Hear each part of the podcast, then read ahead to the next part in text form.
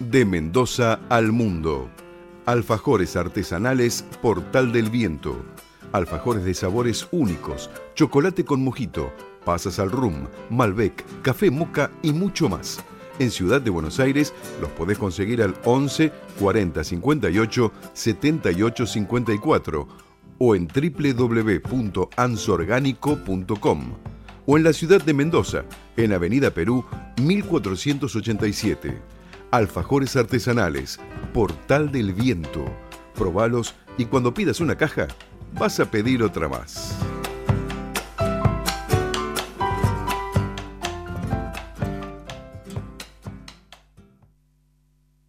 Tu alimentación es un conjunto de hábitos.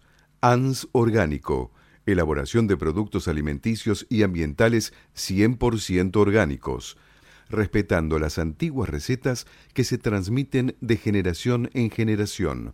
Consultas a través del sitio www.ansorgánico.com. Una sugerencia, una invitación, una cortesía. Esto es la propuesta con la conducción de Adrián Silva en Amadeus 91.1.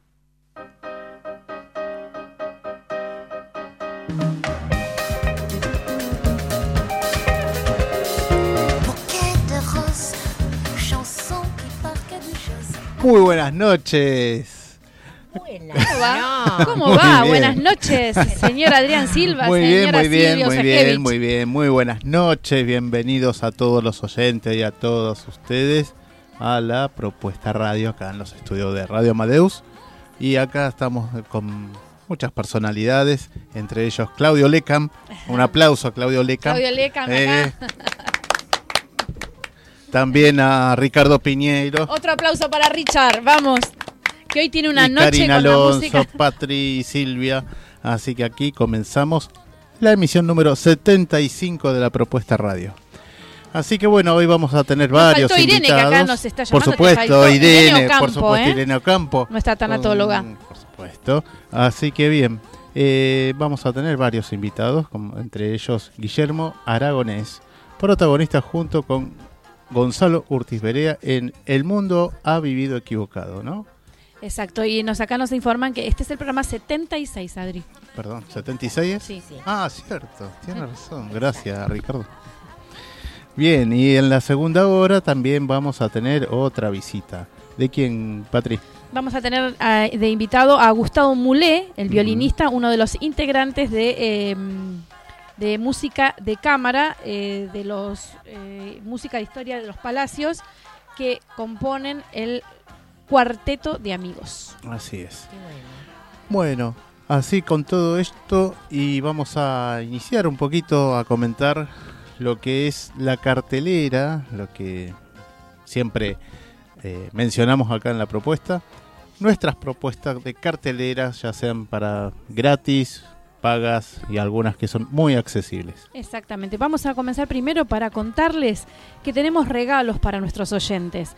Sí, mm, tenemos regalitos. Y tiene, es muy simple. Tienen que comunicarse al 4300-0114 o al 6079-9301. Nos llaman y se pueden ganar entradas. Tres pares de entradas para una para todos stand-up en el Paseo La Plaza, Sala de Cavern, Avenida Corrientes 1660 los domingos a las 21 horas. Y un par de entradas para una visita guiada a la Botica del Ángel. Eh, así que, bueno, ¿qué tienen que hacer? Agarren la lapicera. ¿La tienen ahí? ¿Anotaron? 4300-0114 o 6079-9301. Karina te está atendiendo en el teléfono, así que llama y comunicate. Y si querés dejarnos algún mensaje, también aprovecha y nos deja.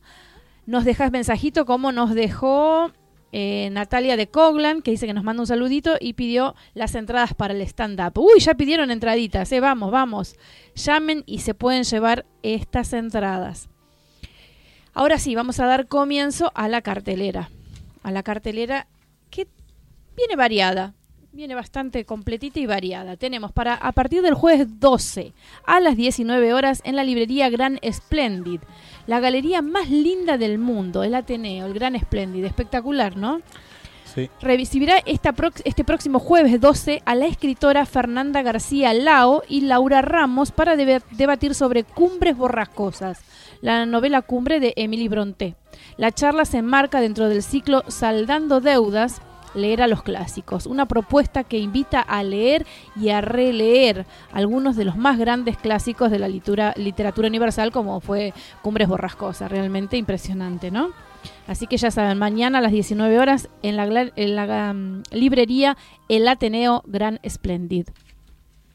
Después tenemos del 13 al 16 en la Usina del Arte, la Ciudad Emergente, la música en todas sus formas. Ciudad Emergente presenta lo mejor y lo último de la cultura joven. El festival se ha convertido en plataforma de presentación de nuevos talentos y artistas de trayectoria ascendente.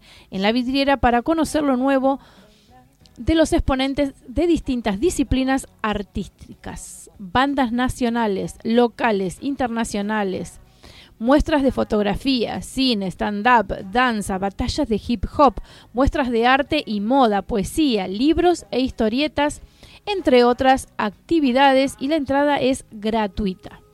Después tenemos este sábado 14, eh, eh, se va a realizar en el Bellas Artes una visita guiada a personas ciegas o con baja visión, que invita a explorar mediante el relato y el tacto con guantes de látex distintas esculturas de la colección permanente de Bellas Artes. El objetivo del encuentro, que se realiza una vez por mes, es descubrir las texturas, los temas, el contexto de, de su creación y las ideas y sentimientos detrás de cada obra. Entonces, este sábado 14 de septiembre a las 11.30 horas y en octubre se repite el sábado 19 de octubre en el mismo horario. El punto de encuentro es el Hall Central. La actividad es gratuita y no requiere inscripción previa y esto se realiza en el Museo Nacional de Bellas Artes mm, el sábado 14 a las 11.30 horas. Para agendarlo, ¿eh? Para el domingo 15 abrió la inscripción para la próxima bicicleteada familiar. El evento dará inicio a la Semana de la Movilidad Sustentable que la ciudad celebra del 16 al 22 de septiembre. El domingo 15 de septiembre de 8.30 a 12 se realiza el circuito KDT recorrido de 13 kilómetros Ecobici. La inscripción es gratuita. ¿eh? Después tenemos el domingo 15 en Bolívar y Avenida de Mayo. Llega por primera vez el Día del Inmigrante a la Avenida de Mayo. Las 40 colectividades se reúnen para celebrar el pluralismo cultural en nuestra ciudad. Te esperamos el domingo 15 de septiembre a partir de las 12 con shows, stands y muchas actividades. No se lo pueden perder. La entrada es libre y gratuita. También el domingo 15 en Sarmiento y Libertador, el domingo 15 de septiembre a las 11 horas hasta las 18.30 y se suspende por lluvia. Tener en cuenta esto. En la plaza Sever, Avenida Libertador y Avenida Sarmiento. Se acerca la sexta edición del Rosh Hashanah eh, urbano, el festejo del Año Nuevo Judío, abierta a toda la ciudad. Se acerca el Año Nuevo Judío y la ONG Limud BA invita a toda la ciudad a celebrarlo en Rosh Hashanah Urbano, el festival cultural con entrada libre y gratuita, recitales de músicas tradicionales y modernas, charlas y presentaciones con personalidades de la cultura y una feria gastronómica con fat trucks y stand de comidas típicas y artesanías. Además, habrá un espacio infantil para que los más chiquitos disfruten con las familias. Organiza la ONG Limud BA. La entrada es libre y gratuita. No se lo pierdan. Es espectacular este encuentro. Aparte las comidas, ¿no? Impresionante. No se lo pierdan. Bueno, y ahora sí continuamos con el señor Adrián Silva. Por supuesto, y voy a mandar saluditos porque toda esta gente que son lectores de mis memes en mi estado de WhatsApp, ¿sí? Por- Todos somos lectores de tus memes. ¿Viste? ¿Sí? Es como que ¿Qué- sí. qué dicen? sí, ¿Te dijeron no. algo? Sí, sí, sí. No. Sí, me, dijeron, me dijeron, me ¿Qué te dijeron. Bueno, saluditos a Mónica, Marta, Manuel de Tucumán, a mi hija Romina, a Diego Furbato, ¿se acuerdan Diego Furbato? De Sí, Green, sí, quien sí. estuvo acá también por la mesa, a Richie Benimelis también, Ah, Richie, un besito, Richie. a Coco, al Coco, Miguel Ángel se llama, yo le digo Coco Silly, es muy, muy, pero muy, es el clon del Coco Silly, es muy, muy gracioso, y a Eugenia y Zulma, así que bueno, y hay muchos más, ¿no?, que ven mis memes. Eh, después vamos a estar con un, otro espacio de cartelera desde la Botica del Ángel Sí, para claro. jueves, viernes y sábados. Muy lindos eventos y muy accesibles. Estamos hablando de acceso de 200 pesos de contribución, 200, Hermosos 250 eventos que tienen 300 ahí en la botica. Y eh, voy a dar un saludito a Mauricio Friedman, que le manda saludos a Lidia, y se lleva las entradas, un par de entradas para el show de stand-up, una para todos el domingo a las 21 horas. Qué grande. Gracias, Un abrazo Mauricio. grande para ellos. Y este hay que acordarse que en la Botica del Ángel, en cada evento, a las 20.30, jueves, viernes y sábado, inclusive hoy también, porque hay también evento, hay una visita guiada al museo, este museo de la Botica del Ángel. Sí. Así que tiene todos los rincones son Es, es maravilloso, la verdad que es un lugar que tiene Un arte. ángel. Es el lugar que tiene y ángel arte, como. Vergara Leumann. sí. Así que bueno, ya Vamos- volvemos. Vamos con la tandita.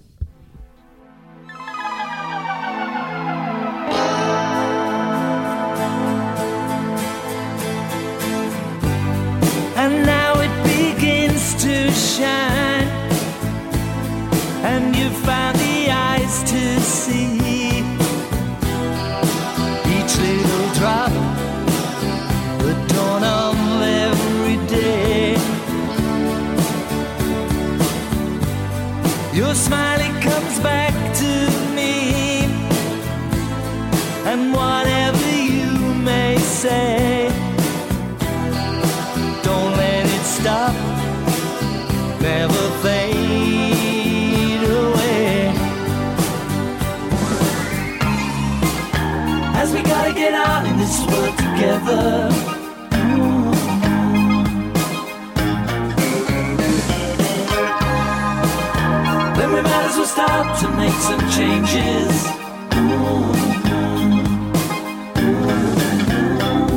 If that's what it takes, then I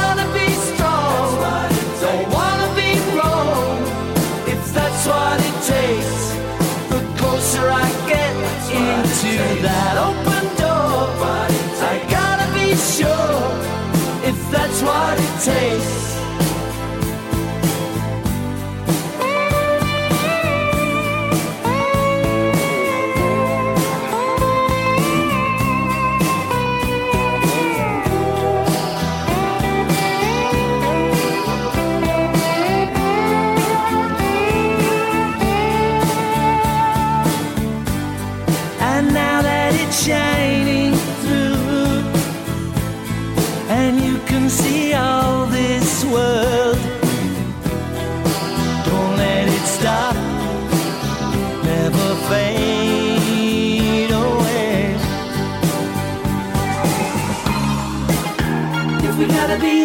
Life forever.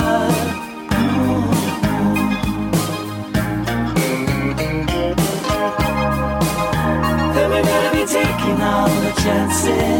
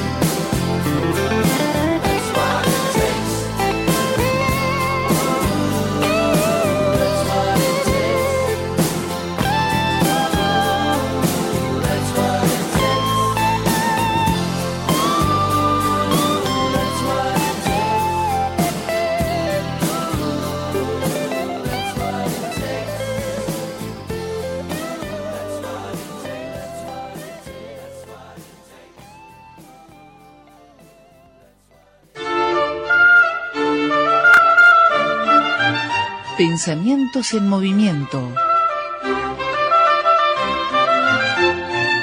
Coloreando la vida desde el diván y el arte.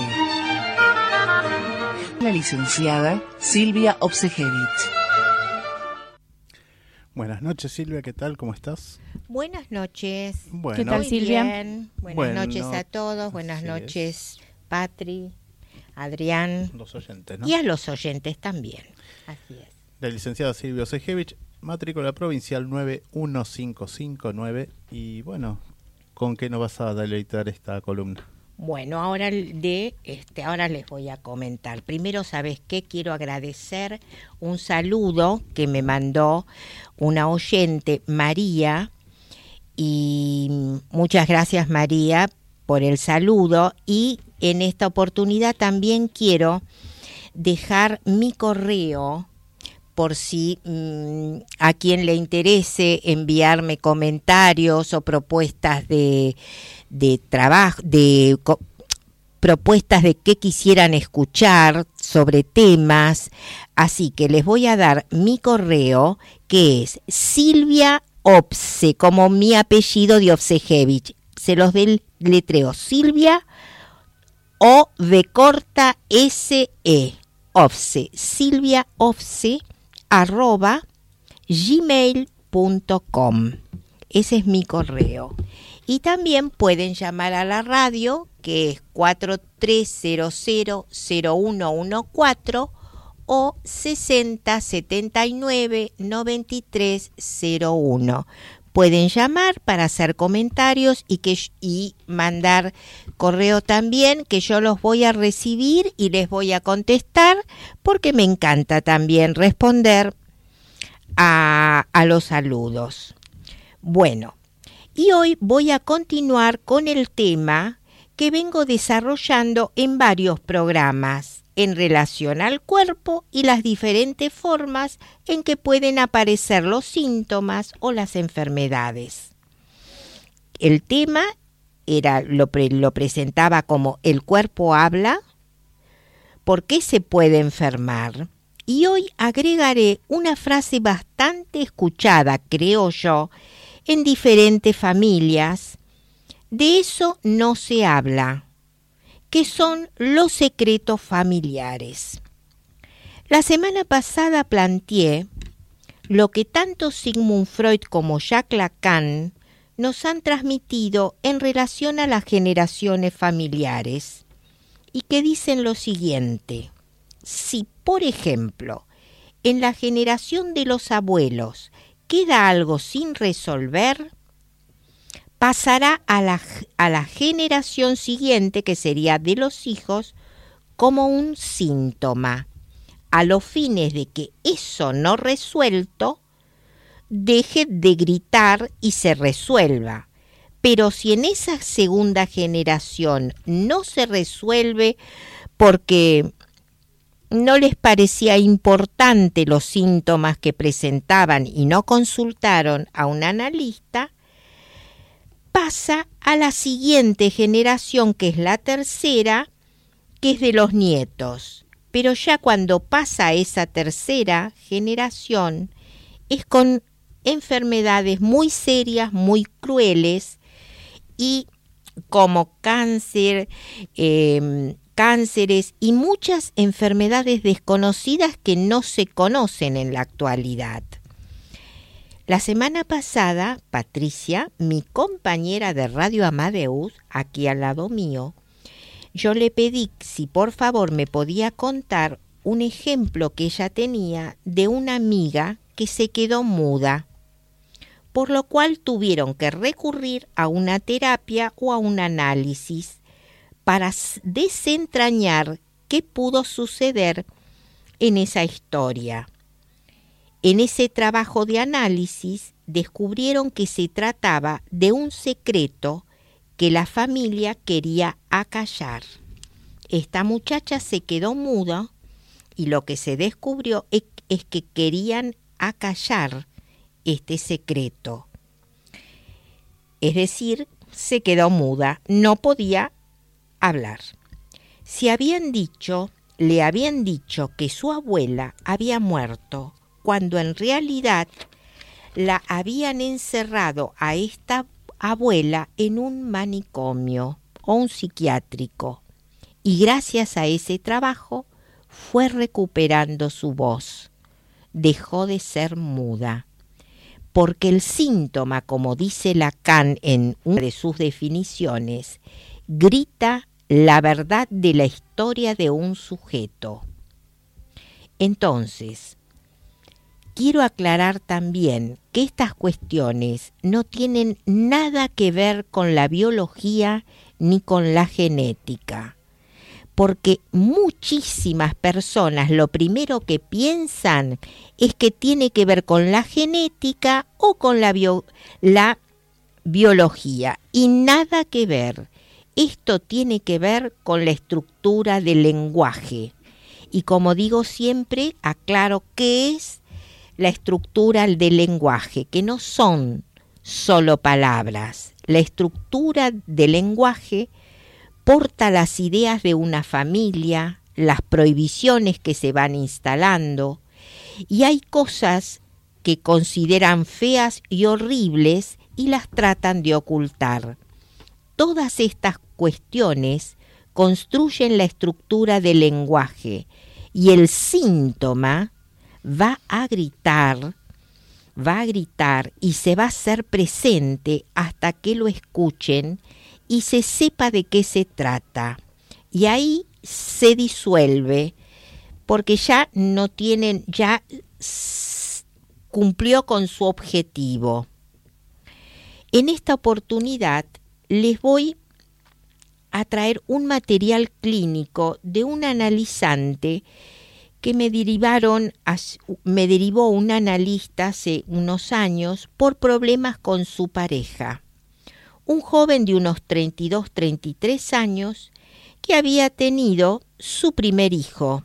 Cuando llegó al análisis, su hijo tendría 3, 4, 3, 4 meses.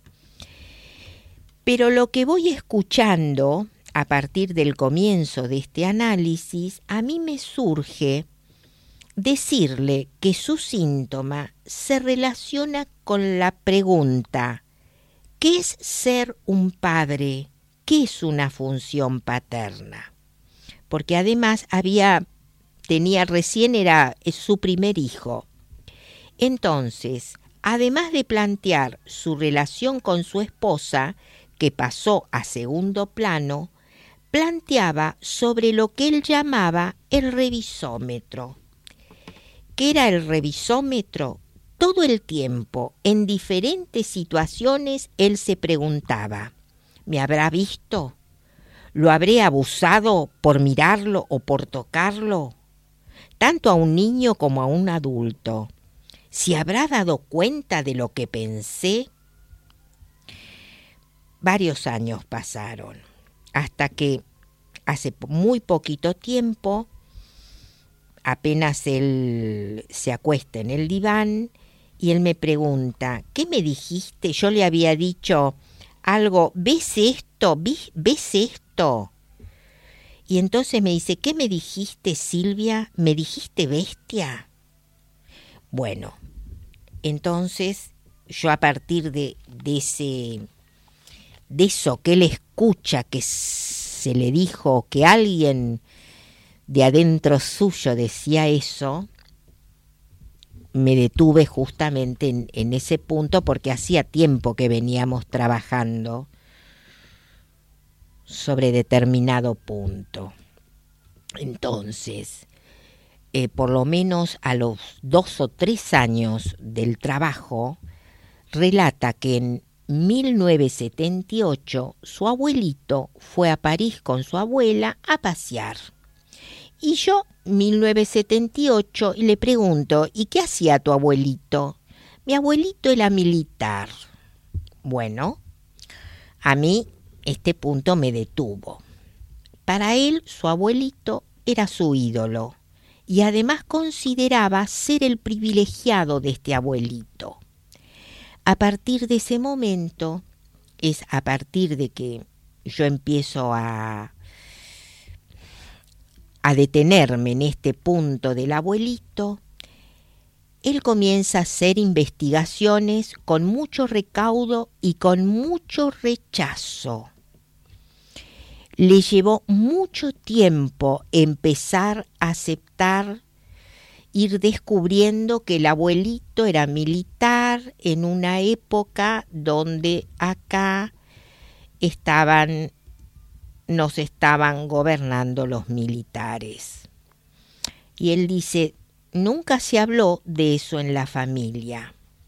Su hijito, que hoy tiene ya siete años, desde que empezó a hablar, le cuesta armar frases, tiene dificultades en el habla, no puede armar las frases. Y este muchacho cuando habla no se le entiende. Hay que preguntarle, ¿qué dijiste? Porque habla muy rápido y se le superponen las palabras. Lo que sí, lo que la que resolvió el asunto este de su dra- del drama de él muy rápido fue su abuelita, la que fue la esposa de este hombre o de este militar, porque digo que lo resolvió muy rápido, muy no tuvo muchos problemas, le vino el Alzheimer y entonces ella no se acuerda de nada y no se le puede preguntar nada. Y también me, detengo en esto para que vean o para que escuchen los, los oyentes cómo las enfermedades tienen siempre alguna causa.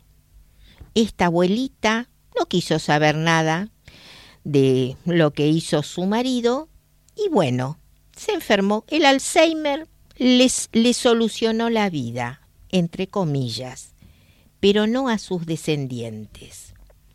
Como se darán cuenta, casi siempre hay una causa para enfermarse.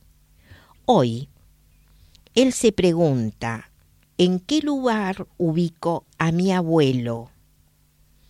Por un lado, yo lo quería mucho, era mi ídolo, y después de enterarme de estas cosas tan horribles, ¿cómo lo ubico?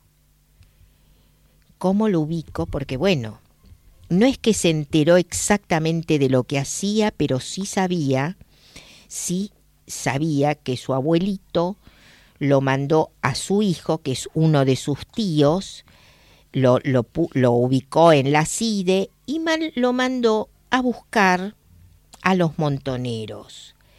Empezó a encontrar, eh, y aquí entra, eh, empezó a encontrar algunos datos que algún primo en alguna fiesta, pero porque él ya lo tenía en su cabeza, preguntaba. No le querían decir mucho y ni a, y a nadie le interesaba mucho, ni le importaba lo que había hecho este abuelito. Entonces él empieza a interrogarse, ¿cómo lo ubico a mi abuelo? ¿Cómo y aquí entra esta interrogación. Entonces yo ahí vuelvo a re- retomar esta interrogación que él se hace, porque de entrada, casi de entrada, le dije, vos estás aquí porque te interrogás por la función paterna. ¿Qué es un padre? Un padre y ahora se le presenta el abuelo que es un padre con todas las preguntas. Es decir, ¿qué es un padre? ¿Un padre puede mandar a torturar? ¿Un padre puede mandar a matar personas? ¿Qué hago? ¿Qué es entonces? Esta es la pregunta por la cual él vino, porque él recién es a partir de que él es padre se empieza a hacer estas preguntas. Y él hoy también dice, ¿tendré también esas pulsiones tan destructivas? Porque él nunca ni nadie habló de esto en mi familia. Y en estas preguntas que él se hace permanentemente, que lo persiguen, ¿se habrán dado cuenta? ¿Me mira? ¿Me vieron lo que hice? Y ahí le pregunto, ¿quién habla en ese momento? ¿Quién está y hablando? El abuelito. Como si fueran las preguntas que se haría su abuelo. A partir de esto, se puede conectar esta interrogación justamente que yo siempre le dije, vos venís para saber qué es un padre. Y esto tiene que ver, va, tiene, se conecta con el título que puse, de eso no se habla. Porque la verdad, la madre, cuando él le va a preguntar, lo único que le dice, yo lo perdoné, pero no le dice que le perdonó. La madre le contesta, bueno, vos viste los padres que son autoritarios y siempre, qué sé yo, no te tratan bien, nada más que eso, pero de ahí no la puede sacar a la madre. Y entonces esto es lo que hoy quería plantearles para que también empiecen a considerar estas cuestiones y el valor de los secretos familiares. Sí. Vos sabés que estabas contando esto y yo me acordé de, de la película El Príncipe de las Mareas. Ah, mira vos. No sé si no, la, la, no, no la Bueno, vi. es- justamente trata de eso, de los secretos familiares, de todo un conflicto que se desata y él cuando una su hermana, en realidad su hermana se intenta suicidar y la terapeuta de la hermana lo busca a él como único referente porque la hermana está en coma y no puede hablar, entonces quiere saber algo de la familia, porque esta chica quiere suicidarse y ahí es donde se descubren los secretos familiares. ¿Y qué secretos? Claro. Uy, eran muchos, era- eran tremendos, aparte mm, tremendos, tremendos, tremendo. Un, un padre golpeador, una madre alcohólica, habían abusado de ellos. Mira vos, qué bar, qué bueno. y bueno, y ahí está. sale por qué la, la la que en realidad, ¿eh? No es polémica, pero es una película muy vieja. No es una película muy muy vieja, pero espectacular. Es una película muy recomendada. Y ¿Cómo se y llama? El príncipe de las mareas. El príncipe de las mareas con El secreto de tus ojos también es una. no, pero el príncipe de las mareas habla principalmente porque hay una terapeuta que Sí, sí. busca a través de su paciente que no puede hablar porque se intentó cortar las venas y necesita comunicarse con un familiar y cuando se comunica con el hermano, ahí empieza a charlar con él y ahí a, a enterarse de Em- todo. Le empieza a hacer como una terapia donde también eh, se oponía, ¿no? Digamos, no, no, no fue fácil este, que le Contar. contara. No fue fácil que le contara porque eran cosas terribles que, que dolían en el alma. Entonces hay un abuso, eh, ¿viste? Entonces eso es muy doloroso con los hermanos, con historias de, de familia. Y bueno, ahí sale a la luz todo y bueno, gracias a Dios a, a través de Claro, eso es sale. es porque así. en realidad en las familias hay mucho, muchos de estos temas. Por lo general son abusos, por lo general son son menos los casos que vos contaste, gracias a Dios, No, ¿no? no son menos, porque hay muchos también, ¿no? Porque Ay, también no, hay casos de, de gente bastante jorobada. No, no es. Espera, ahora que lo traes. sí. No, no, no hay menos. Hay muchos hijos Sí. que sus padres participaron en esta cacería Sí, sí, sí, sí. con muchos eh, este con muchos dramas Muchos, algunos se han, han ido a juicios para que les cambien los nombres tenés razón. Y después están los hijos que adoptaron a esta gente.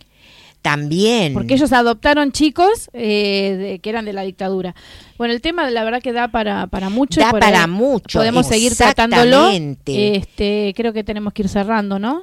Bueno, vamos a ir cerrando, pero est- está bien esto también que dijiste porque eh, no nos damos, va, muchos que no les tocaron cosas horrendas como estas, pero muchos hijos y nietos han tenido, han sufrido y han recibido las consecuencias, Consecuencias. de estos malos tratos o abusos o asesinatos. Así es. Así es. Bueno, entonces este, la semana Bueno. que viene vamos a continuar, no sabes, después veremos si tenemos algún llamado y la semana que viene ya, ya los Por daremos a eso, conocer. si hay algunos que quieren llamar y preguntar por esto, yo les voy a contestar con este satisfacción, porque no me molesta en ningún momento que me hagan, que me consulten. Bueno, perfecto. Así que será hasta la semana que viene. Hasta la semana que viene, Silvia, y gracias por todo.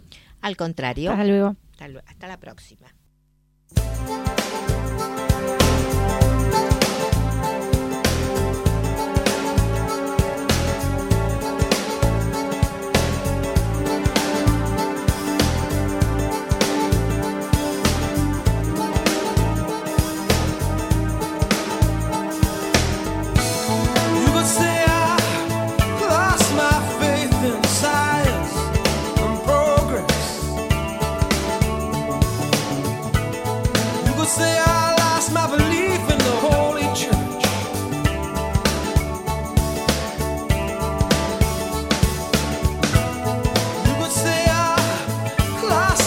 coração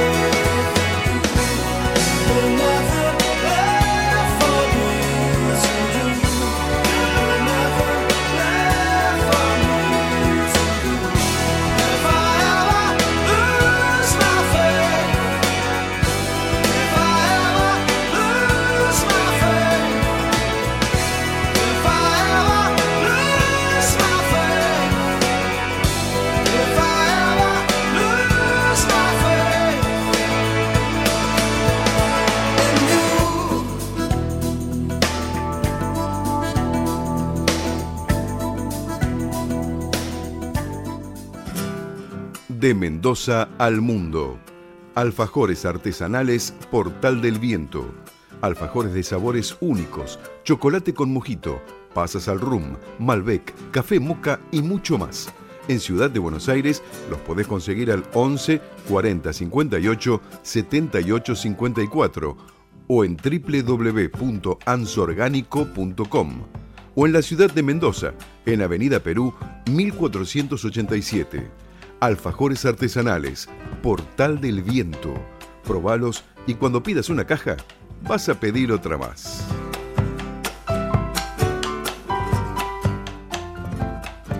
Tu alimentación es un conjunto de hábitos. ANS Orgánico. Elaboración de productos alimenticios y ambientales 100% orgánicos, respetando las antiguas recetas que se transmiten de generación en generación. Consultas a través del sitio www.ansorgánico.com. 20, 42, 14 grados, linda temperatura. ¿no? Hermoso. Así que bueno, y acá tenemos en la mesa y bienvenido a los estudios de Radio Amadeus, Guillermo Aragones. Hola Adrián. ¿Qué tal? Buenas ¿Qué noches, tal? ¿cómo estás? Buenas noches. Todo bien. Contento, agradecido de la invitación. Estamos Este, saliendo también a- en vivo. Ahí, bueno, miro ahí. Sí. esto es una radio rara, ¿viste? Saluda a la familia, ¿no? Sí, claro. Ahora incorporándose un poco con la webcam, así que bueno. Está muy bueno. Me hubiera encantado esto cuando yo escuchaba a Amadeus. Yo vivía en Francisco Álvarez, que es Ajá. entre Camino a Luján. Sí. Y me pegaba unos viajes a la noche y de día con Amadeus de manera importante. Así que Ah, música clásica, a full. muchísimo. Muy linda, sí, sí. Bueno, eh, vos estás ah, en la obra El mundo ha vivido equivocado, cuatro cuentos cuatro, ¿verdad? Exactamente. Bueno, Son cuatro cuentos de Roberto Fontana Rosa, el humorista rosarino, junto a Gonzalo Urtiz Berea, que es mi compañero con él. Hace bastante tiempo que hacemos esta obra. Bueno, en su momento estuvimos nominados a la Estrella de Mar y, y va- vamos este, como abriendo puertas y quisimos hacer una experiencia en, en el método Kairos, que es donde estuvimos hasta el domingo, eh, en un horario un poco eh, extraño, que es el de las 16 horas para un espectáculo de humor. Pero Gonzalo está en Teatro de la Noche, yo estoy también, en, un- en- él está en Departamento de Soltero, una obra Ajá. comercial. Sí. Y yo estoy en J. Timerman, que es una obra de en dramaturgia y dirección de Balac. Fuimos a Santa Rosa, entonces cada uno estamos Claro, como- claro. Se complican Era- a veces los horarios. el horario. La noche ellos tampoco tenían un horario que nosotros nos conviniera, Claro. como lunes o martes, así Claro. que. Y por ahora vamos a ver qué, qué rumbo. Hay una posibilidad de hacer algo en Sagay. bueno, ojalá. pero está, está muy lindo esto, ¿no? Que comentás, es, son de cuatro cuentos, ¿no? Cuatro de Fontana Rosa, ¿no? Contanos ahí un poco las ¿Cómo no? esto de la Eh, sinopsis, los cuatro ¿no? cuentos son toda la verdad. Eh, no sé si he sido claro.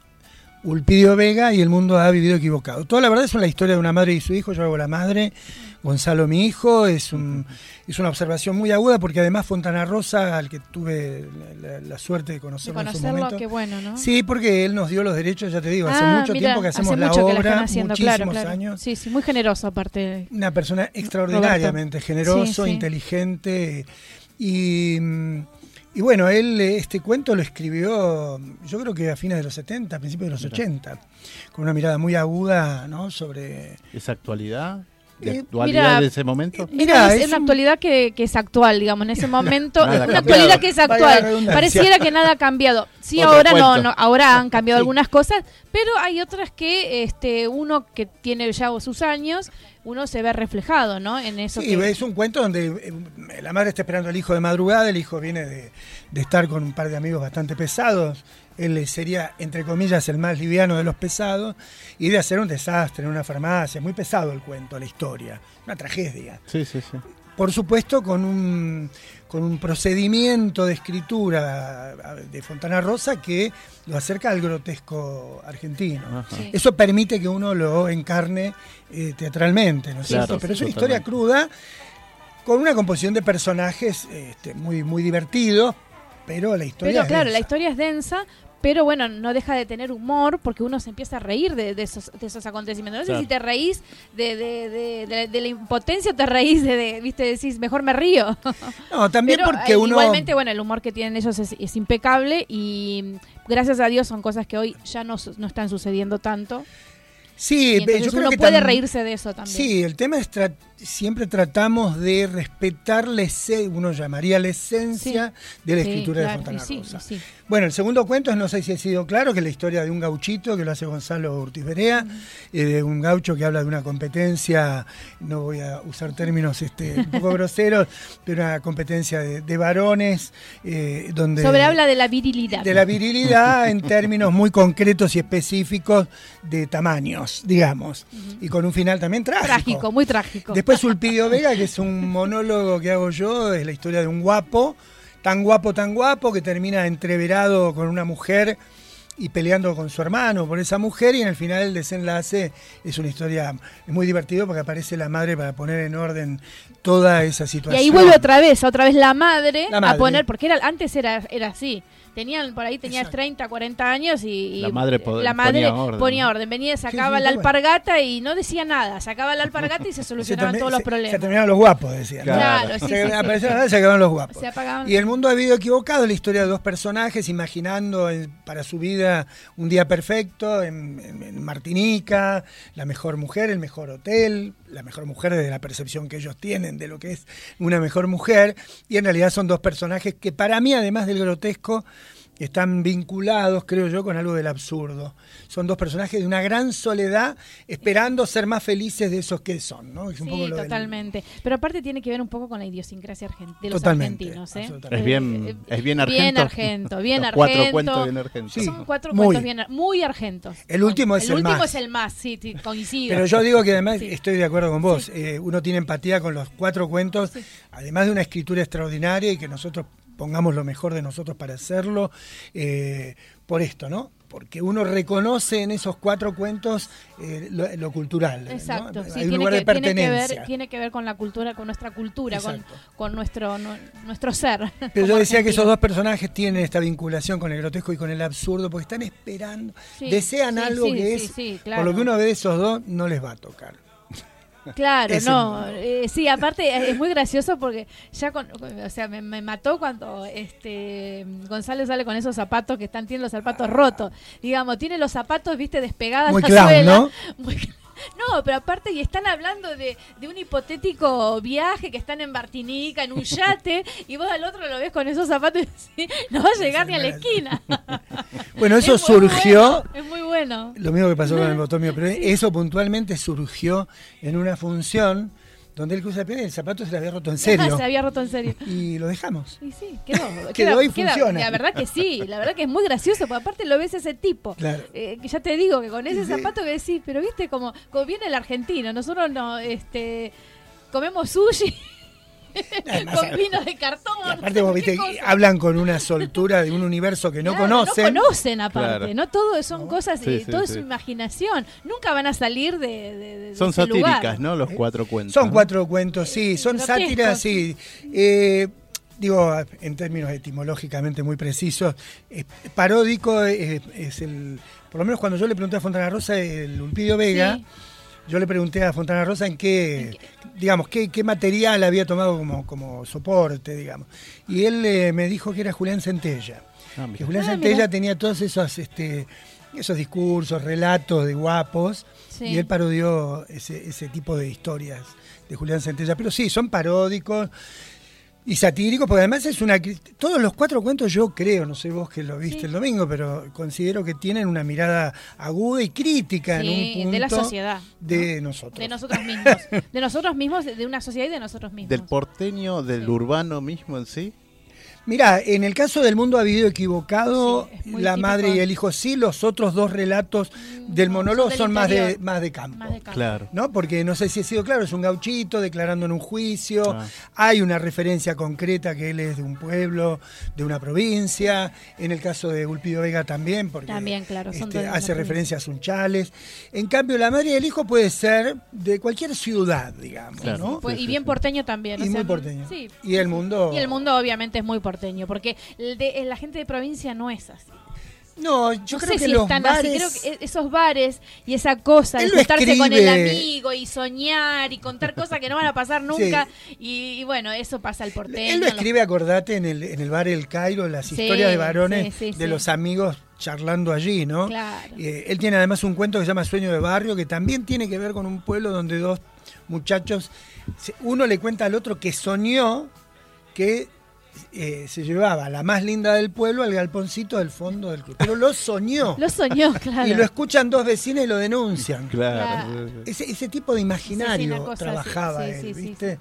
Nada de, nada de eso había ocurrido y terminan en la comisaría denunciados en reconstruyendo el hecho. O sea, el nivel de, de asociación humorística y de observación de Fontana Rosa para mí Sí, es, sí, sí. bueno, El- es un el- genio. el- sí, el nivel de observación es tremendo. La verdad que sí, gracioso. porque tienes tenés que Sí, mirar con es una el- agudeza. El, humor, el humor de Fontana Rosa, ¿no? Sí, Que es típico así, del ¿no? humor de Es él. notable, notable, Notable. porque lo que mide Buy el aceitoso, Inodoro Pereira, Sí. los Sí. chistes de Clarín de, que uno tenía, es maestro. Sí, él ya trascendió, su obra en- trascendió. sí, en sus Sí. líneas, ¿no? De historietas, ¿no? Totalmente. Ya era, ya era un crítico, un cítrico también Sí, en ese sentido, sí. a través de, la, de los dibujos, ¿no? También, ¿no? Sí, tiene Sí. con una acidez que en su punto justo. Sí, yo creo que él, este, a mí me impresionaba muchísimo. Yo eh, alguna vez lo encontré también en la Feria del Libro, me reuní una vez en un bar. Lo que menos le gustaba hablar era esto de hacerse el culto, por ejemplo. Claro, no, me imagino que no. Se corría. Entonces uno le decía, che, qué mal que está Rosario Central. Me dice, no me hablé, tremendo. Y ahí enganchaba. Sí, sí, sí, claro. sí, sí. Era- y yo su sabía Rosario que- Central era un tema. No, una persona. Un futbolero, Mirá, ¿no? yo fui a, Muy futbolero. muy jugaba, después se había dejado por la rodilla. Yo no fui amigo de él, ¿no? Quiero Sí, sí, aclarar sí, que tuve. Pero en una oportunidad yo fui a hacer la obra a Carlos Paz con otro actor de allá porque Gonzalo no podía. Y yo, te atendía él por teléfono. Y me mandaba los derechos por, en ese momento por fax. Sí, sí. Me dice, pero ¿cómo no que-?" Yo te los di, los derechos. Una cosa inédita, inédita. gente, no, no quiero ser eh, malo, digo, pero gente con menos trayectoria y reconocimiento para que te den la La- obra. la, generosidad, O sea, todo era eso, muy, muy ¿no? generoso, muy generoso, por eso digo que eh, creo que Una gran pérdida. una, ¿no? una gran pérdida. Realmente una, una cabeza como la de él es una de las grandes Igual han pérdidas de salido nuestra también, cultura. claro, muchas de sus líneas también, ¿no? O sea, de, de dibujantes también, que se han hecho guionistas también, ¿no? Totalmente. Este, No, y además vos, yo digo, eh, el material de Fontana Rosa, el primero que, que trabajó fue Norberto Campos, que hizo eh, Inodoro Pereira. Nosotros, te estoy hablando del ochenta y pico, yo lo, Sí, lo estrené sí. este espectáculo con Gustavo Garzoni y, Ah, y. Pablo Brista. Gustavo Lupi, Sí. y después muchos actores, Emilio Bardi, bueno, y con Gonzalo Tibrea del 89 hacemos Desde este el espectáculo. 89 que lo están haciendo. Gonzalo y yo, sí. Sí, sí. O sea, es una obra que ha formado parte de, primero de un proyecto de actores, ¿no? Porque había que generar ¿Y quién trabajo. la dirige? ¿La dirigís vos? La dirigimos, entre- siempre fue entre los Entre actores. El original, los que más ensayamos fuimos Garzón, Mm. y Brista y yo, y después mucho con Gonzalo, con Emilio, y siempre opinando. Sí, sí. Pero el formato original, también estaba Alfredo Cabrera, Brizuela, que es el representante de jugadores ahora, Mm, sí. de Saviola y todo eso. O sea, fue un proyecto de actores en los 80, en un momento de crisis, Sí. eh, para, para tener algo y Sí, buscar sí. espacio, ¿no? Sí, Y sí, bueno, espacio, sí. Vos, empresario, te traíamos la propuesta y, y funcionó. Funcionó y después dio años. lugar a varios espectáculos. eh, bueno, sí, placer hacerlo, nos divierte mucho, aprendimos mucho haciéndolo. Aprendimos mucho, parece un chiste lo que voy a decir, pero no lo es de ninguna manera. Tanto Gonzalo como yo estudiamos en el conservatorio, yo también hice la Sí. carrera de dirección en la UNA ahora, y nos enseñó a, a cómo tiene que estar el texto en el cuerpo y el alma de un Mm, actor. Sí. Así nomás te lo digo. Sí, sí, sí, sí, sí, sí, se nota, se nota porque ese, primero esa madre que haces que no tiene nada que ver con la del guapo y no tiene nada que ver con la del el último personaje del mundo ha vivido equivocado, o sea, se, se nota, la verdad que sí se notan en los dos, ¿no? O sea, esos Gonzalo es personajes, Gonzalo es un, un- un capo, no, no es innegable, eh, hace ese personaje tan sumiso que hace, eh, después ese gaucho, eh, Gauchito, impresionante. Muy lindo. Impresionante, la verdad es este mm, bueno, ojalá que dentro de poco tengan sala y ya lo estaremos Sí, promocionando no, para nosotros que podríamos haber seguido acá Sí, en el sí. método Kairos el tema, te El vuelvo a repetir, sí. lo que vos Sí. decías del horario, ¿no? es un horario complicado, más sobre todo ahora que viene el calor. Claro, sí, sí, sí, sí. Porque si verdad. nosotros estuviéramos en mayo, junio, que está más frío, es un horario Sí, maravilloso. sí. Pero ahora se nos complica un poco. Entonces es también meterle mucha energía ahora y, y, digamos, uno se desgasta con No, eso. aparte es una, una gran obra y tienen que estar, bueno, en un horario más central, en un horario por ahí para, porque convocan. El- La verdad que es una obra que convoca, Sí. es una obra muy buena, está perfecta, así que no, yo creo que muy pronto van a estar en alguna sala acá Seguro. Sí, estamos sí. bien. a la noche bien, ¿no? Estamos bien. Ojalá, para ojalá. ver esto. Y ahora, bueno, más allá que hayan terminado, bueno, están averiguando dónde van a hacerlo Vamos a ir de vuelta. esto y también está Y bueno ahora está hablar con la otra Gonzalo ¿no? dirigió algo en el espacio Callejón, que es Bésame Mucho de Dolte. Sí, sí, la Eh, conozco. Con alumnos de él está, creo, no sé si los viernes o los sábados. Bueno. Bueno, nosotros vamos a estar con J. Timerman en Timbre 4. eh, Ah, Mm. le acá quiero en pasar México. el chivo en México. Sí, sí, sí. Ya hicimos unas funciones. ¿Cuándo van a y estar? además formamos parte de la Fiesta Nacional del Teatro con J. Timerman. Mm. Vamos a estar el 2 de noviembre, creo, y el 20 y pico de noviembre. Eh, Hicimos un fin de semana hace una semana. Bueno, nosotros estuvimos en el Centro Cultural San Martín, en varios lugares. Pero y, y- y también yo estoy ensayando con Ana Alvarado, que es mi pareja, una obra para la ina- reinauguración del Teatro del Pueblo. Ah, O sea que estamos, Sí. y eh, Gonzalo está con también otros proyectos, así que siempre estamos con varias cosas, ¿no? Así que, Bueno, qué bueno.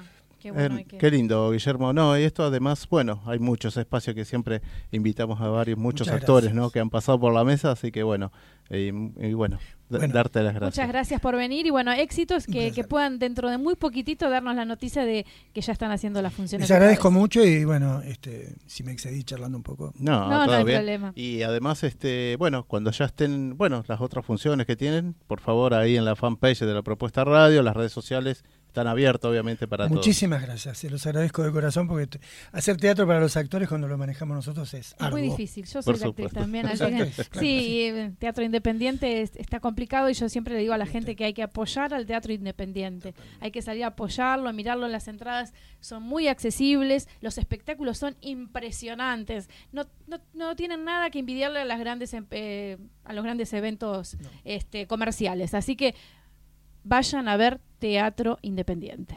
Gracias. ¿eh? Muchas gracias, Guillermo.